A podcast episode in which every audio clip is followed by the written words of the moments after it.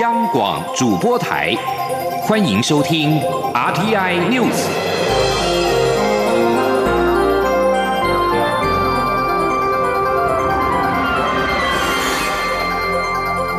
听众朋友您好，欢迎收听这节央广主播台提供给您的 RTI News，我是张顺祥。首先把新闻焦点关注到是台北股市新春开红盘，再度创下历史新高。台北股市今天牛年开红盘，展开强势的补涨走势。加权指数一度达到一万六千三百九十四点，大涨五百九十一点，将近六百点，创下历史新高。台积电达到新台币六百六十八元，涨了三十六元，贡献指数超过三百点，是多头的指标。请您央广记者杨文军报道。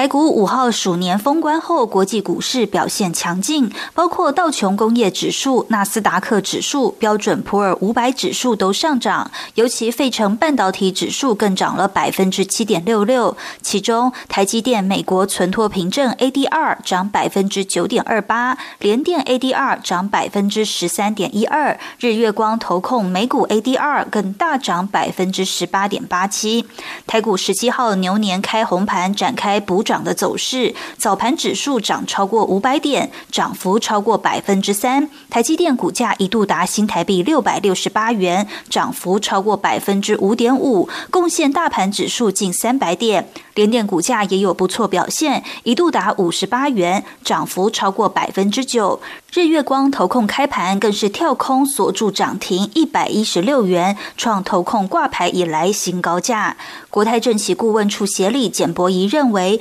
年前大家不想爆股过年，纷纷降低持股，但过年这段期间，国际股市表现不错，让牛年开红盘，资金回笼，价量齐扬，成交值预估将放大至四千亿。若大盘能维持在万六之上，后续仍是偏多的走势。他说。市场上的气氛是很很很乐观的。那虽然说，可能就是大家会认认为说散户多头是因为外资在卖，可是外资他卖的原因是去买比较呃涨幅更大的这个美国股市，所以说也不是他不见得是看空台股。但是但是今天才看的话，台币又做一个比较明显升值的一个情况之下，当然这个呃呃外资跟跟本土的一个资金持续的这个回补，那所以说。大概就就是整个偏向正向的一个态度。汇市部分，新台币对美元汇率已升值一点九角，二十八点二元开出后，随即升破二十八字头，一度升值四点三角，来到二十七点九六元。分析师认为，美元弱势情况短期难以改变，国际汇市呈观望，新台币维持强势格局。中央广播电台记者杨文君台北采访报道。现在是台湾时间中午十二点三分，台北股市上涨五百八十八点，指数来到一万六千三百八十二点，成交金额暂时是三千一百四十六亿元。针对疫苗采购进度，中央流行疫情指挥中心指挥官陈时中今天首度松口，表示台湾原定向德国 B N T 购买五百万剂的疫苗，当时双方签订合约在即，连新闻稿都已经写好，却因为中国介入生变，对于屡遭外界批评疫苗采购不透明，他是有苦难言。记者刘品希报道。COVID-19 疫情持续延烧，台湾积极洽购疫苗。疫情指挥中心指挥官陈时中去年宣布，台湾大约可以买到两千万剂疫苗，其中五百万剂透过 COVAX 取得，并采购一千万剂 AZ 疫苗以及五百万剂其他厂牌疫苗，但始终没有透露这五百万剂的厂牌跟签约时程。陈时中十七号上午接受广播节目专访时，首度松口，透露这五百万剂疫苗就是辉瑞 B N T 疫苗。去年底双方合约签订在即，指挥中心连新闻稿都已写好。他在记者会中被问到疫苗采购进度时，几度想讲，最后仍忍住没说。但中国取得消息后介入，导致最后签约生变。他说。哎，那时候我们是，我们直接，我们是直接，我们直接跟 BNT 谈，最后还是那个被中国复兴。嗯啊，其实那时候我们新闻稿都准备好了，最后大概讲出来，然后大家，啊，有人就不希望台湾太高兴嘛，啊，哦，你讲的有人，你觉得是对，所以你现在证实是中国复兴代理，他们就像总公司是那个陈情，可能有里面有很多的因素吧。啊，那总是我们觉得说要更谨慎。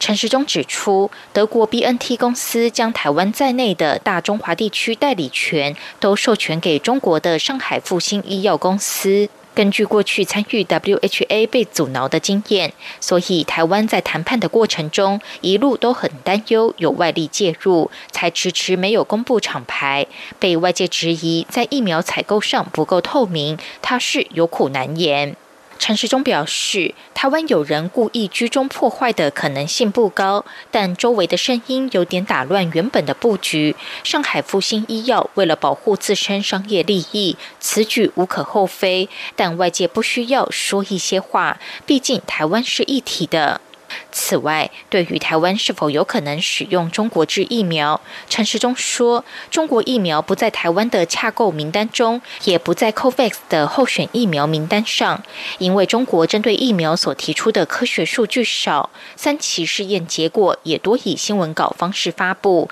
让外界无法了解其中技术性层面资料。央广记者刘聘熙在台北的采访报道。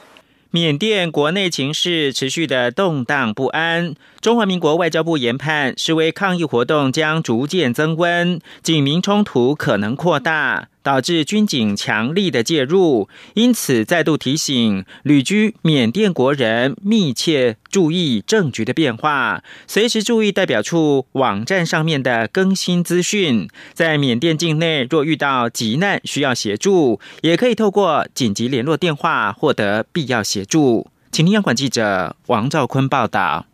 缅甸军方从二月一号宣布接管政府，全国进入紧急状态后。人民持续展开示威活动，冲突事件频传，联合国忧心可能爆发大规模暴力冲突。我外交部也指出，缅甸情势迄今仍动荡不安，预期未来示威抗议活动将逐渐增温，不排除冲突将进一步扩大，导致军警强力介入维持秩序。面对极不稳定的局势。驻缅甸代表处持续提醒所有台商、侨胞加强对自家经营的公司、工厂及住家周遭安全措施，并避免不必要外出。外出时更要避免接近群众集会示威场所，也应与代表处保持密切联系，随时注意网站上更新的讯息。外交部发言人欧江安说：“提醒了旅居缅甸的国人要密切注意当地的局势的发展，并且适时的与住处来保持联系。”外交部表示，如果国人在缅甸遇到紧急事件，可拨打住处紧急联络电话，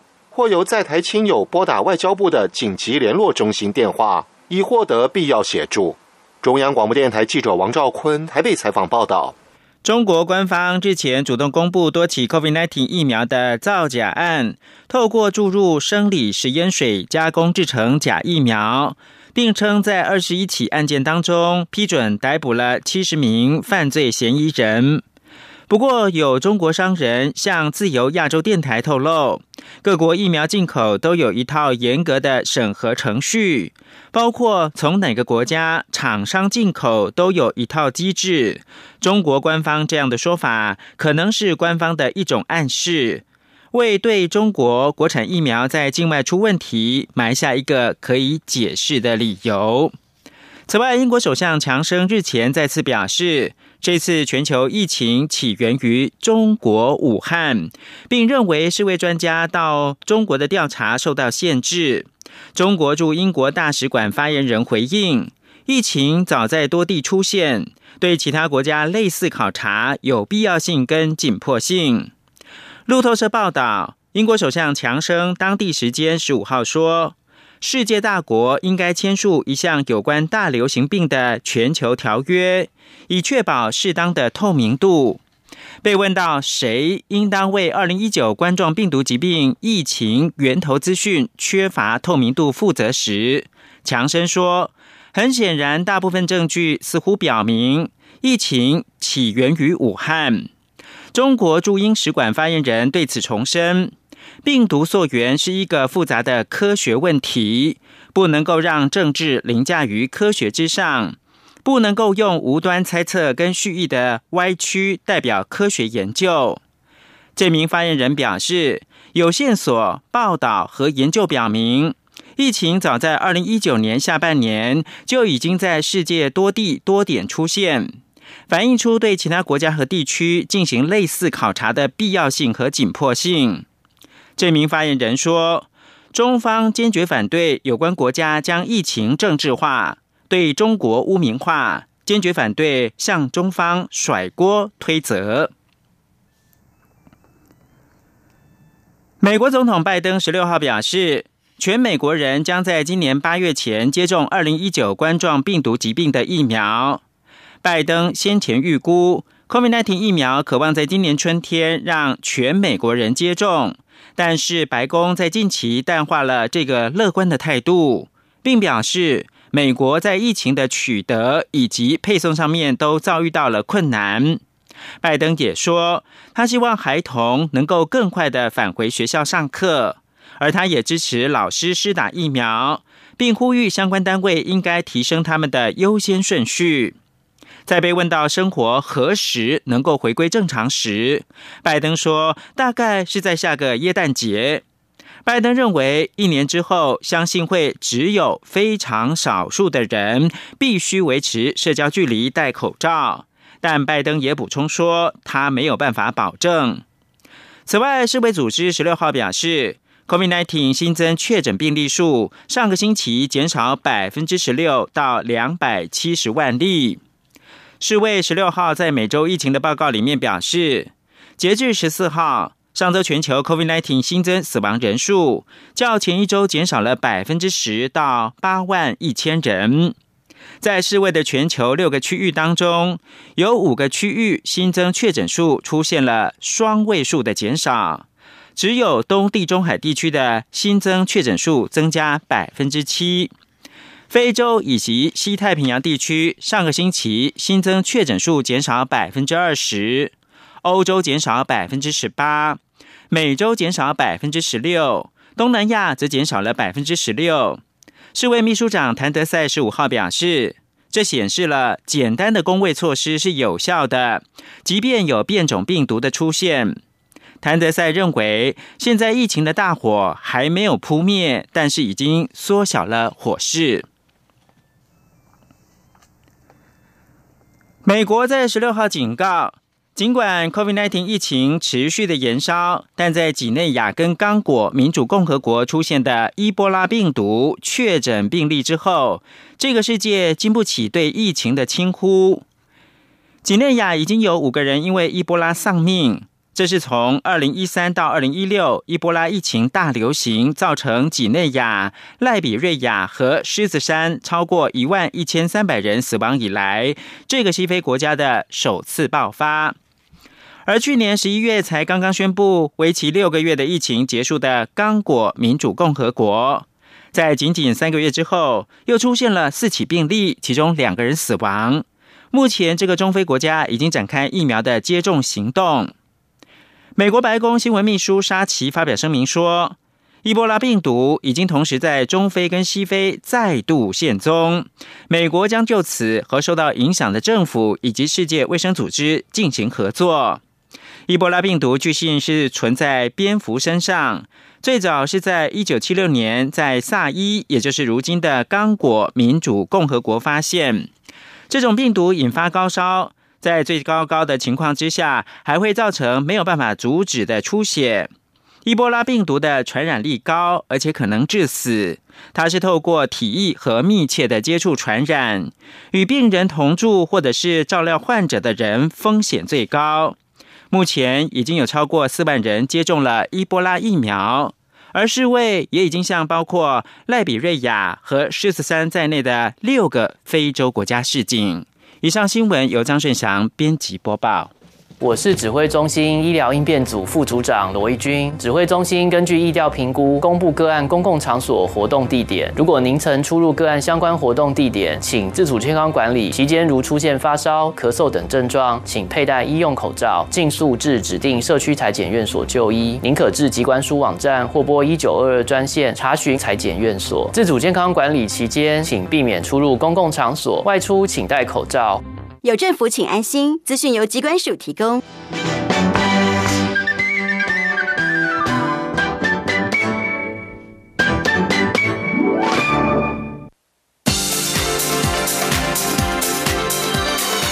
这里是中央广播电台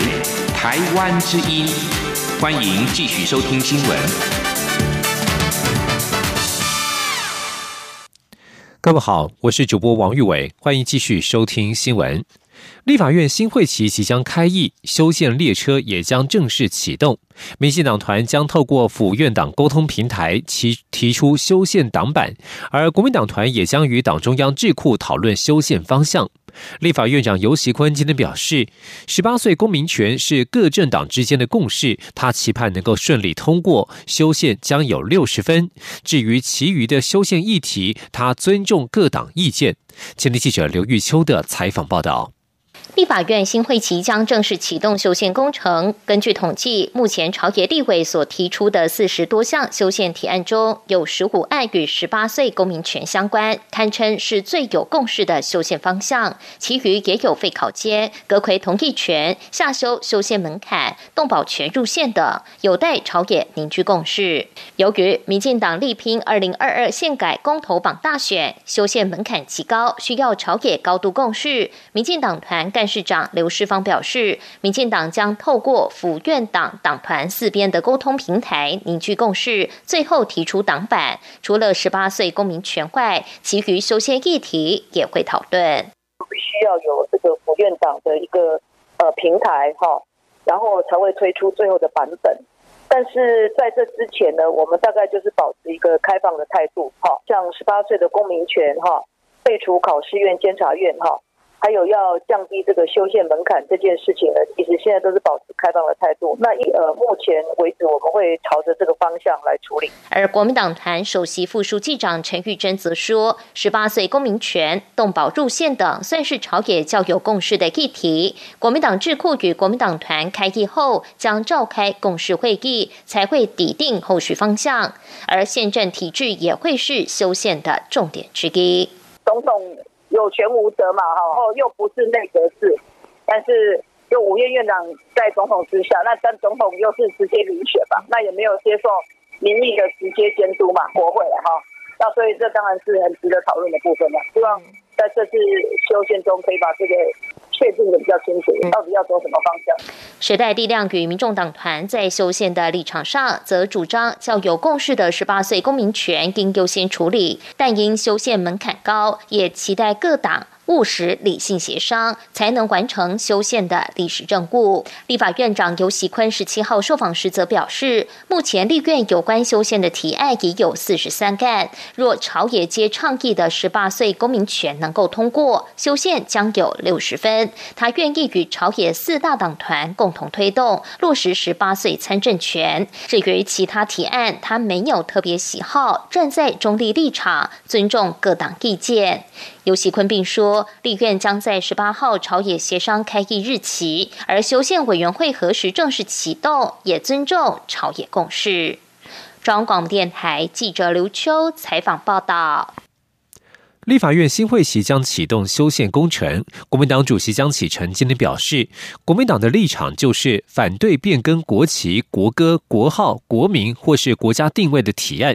国民党希望透过修宪达成权责相符的目标，提高政府的运作效能。前天记者王维婷的采访报道。立法院新会期正式启动修宪工程。目前朝野提出的四十多项修宪提案中，以十八岁公民权较有共识，其他还包括废除考监、阁魁同意权、下修修宪门槛、动保权入宪等。国民党主席江启臣十七号受访时表示，国民党的修宪立场就是反对变更国号、国民或国家定位等的提案，并且希望透过修宪达成权责相符的政府体制，提高运作效能。江启臣说：“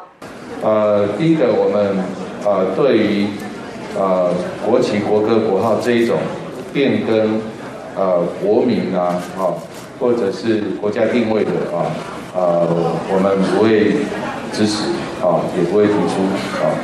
那最重要的是，应该透过修宪，达到权责相符的一个目标啊，有效的让呃国内。”每一个政党，啊，大家在中华民国的宪法制度底下，啊，来运行我们的民主制度，让我们的政府运作效能能够提高，达到权责相符的目标。媒体报道，工商界希望蔡英文总统能够提出承接“九二共识”的新两岸论述。对此，江启臣表示，目前为止并未看到民进党提出新的两岸论述。国民党的一贯主张是“九二共识”一中各表，在宪法制度下主张中华民国主权，也希望中国正视中华民国存在的事实。江启臣表示，民进党应提出福国利民的两岸政策，解决两岸问题，而非制造事端，升高对立。前总统马英九也表示，九二共识处理两岸主权与定位争议。如果蔡总统能够提出处理这两项议题的新方案，我们欢迎。中央广播电台记者王威婷采访报道。继续关心疫情。台湾已经连续四天没有新增确诊的案例，而桃园医院群聚案将告一段落。桃园市长郑文灿今天表示，中央疫情指挥中心专家今天将在勘察桃园医院，若是评估无虞，本周五十九号会有重新营运的典礼，届时他将会出席，给予桃园医院支持。郑文灿今天举行防疫专案会议时表示，今年春节各医院流感和肠病毒的案件都变少，医院能量充分。以初一到初三为例，过去约有超过三千五百件的急诊量，而今年大约仅有两千件。可见，因为防疫的需求带来公共卫生的改变，改善了健康环境的营造。郑文灿表示，桃园医院在春节期间大约留守十分之一的人员进行复原前的准备工作。如果中央流行疫情指挥中心专家经过实地勘查之后，确定桃园医院的分仓分流、实名制电子化的登记作业都可以完成，他将会在十九号到桃园医院出席重新营运的典礼，希望给桃园医院更大的支持。不过，全球 COVID-19 的疫情尚未止息。民进党立委何志伟今天在开工日举办记者会，为受到冲击的产业请命，呼吁行政院延长今年六月三十号即将到期的严重特殊传染性肺炎防治及纾困振兴特别条例。前天记者林永清的采访报道。根据劳动部一月二十五日公布新一期无薪假统计显示，实施家数有三百八十一家，人数共四千两百零二人，比上一期增加三十九家，三百七十七人。民进党立委何志伟十七日召开记者会表示，疫情持续延烧，早已让国内旅行社撑不下去，掀起倒闭潮。观光局资料显示，去年截至十月底，旅行业停业家数共七十一家，几乎是前年的两倍。何志伟表示，纾困振兴条例的效期即将在六月三十日结束，有鉴于传统产业和旅行业等受到疫情的冲击仍大，希望政府超前部署，延长条例效期。何志伟说。我们看到今年一个经济指标，就是刚刚过完年的年终奖金，呃，我们的年终奖金创下八年来的新低，八年来的新低。那我们根据人力银行的调查结果呢，呃，年终奖金平均落在一点一一个月。那我们再看看，呃，预期当中最可怜也是最辛苦的相关的旅游产业，哈。呃，将近有七十多家现在是停业的，而且将近两成到五成的这些导游呢，基本上每天只能跟自己玩，因为没有观光客。此外，税捐基征法第二十六条规定，因天灾事变以及不可抗力因素成为经济弱势者，延期或分期纳税不得超过三年。何志伟认为，疫情未来还要持续多久还未可知，希望能够延长分期纳税至六年甚至九年。何志伟呼吁，政府若要超前部署，现在就必须进行政策规划与宣布，与产业共度难关。央广记者林永清采访报道。随着春节假期结束，强烈大陆冷气团在今天和大家一起开工。中央气象局在今天上午发布陆上强风特报以及黄色低温灯号，提醒沿海空旷地区可能出现九到十级的强阵风。北部及东北部地区今天晚上到明天清晨也可能出现摄氏十度以下的低温，最冷的时间点则是落在明天晚上到后天的清晨，几乎全台都将急冻到十度以下。前天，央广记者吴丽君的采访报道。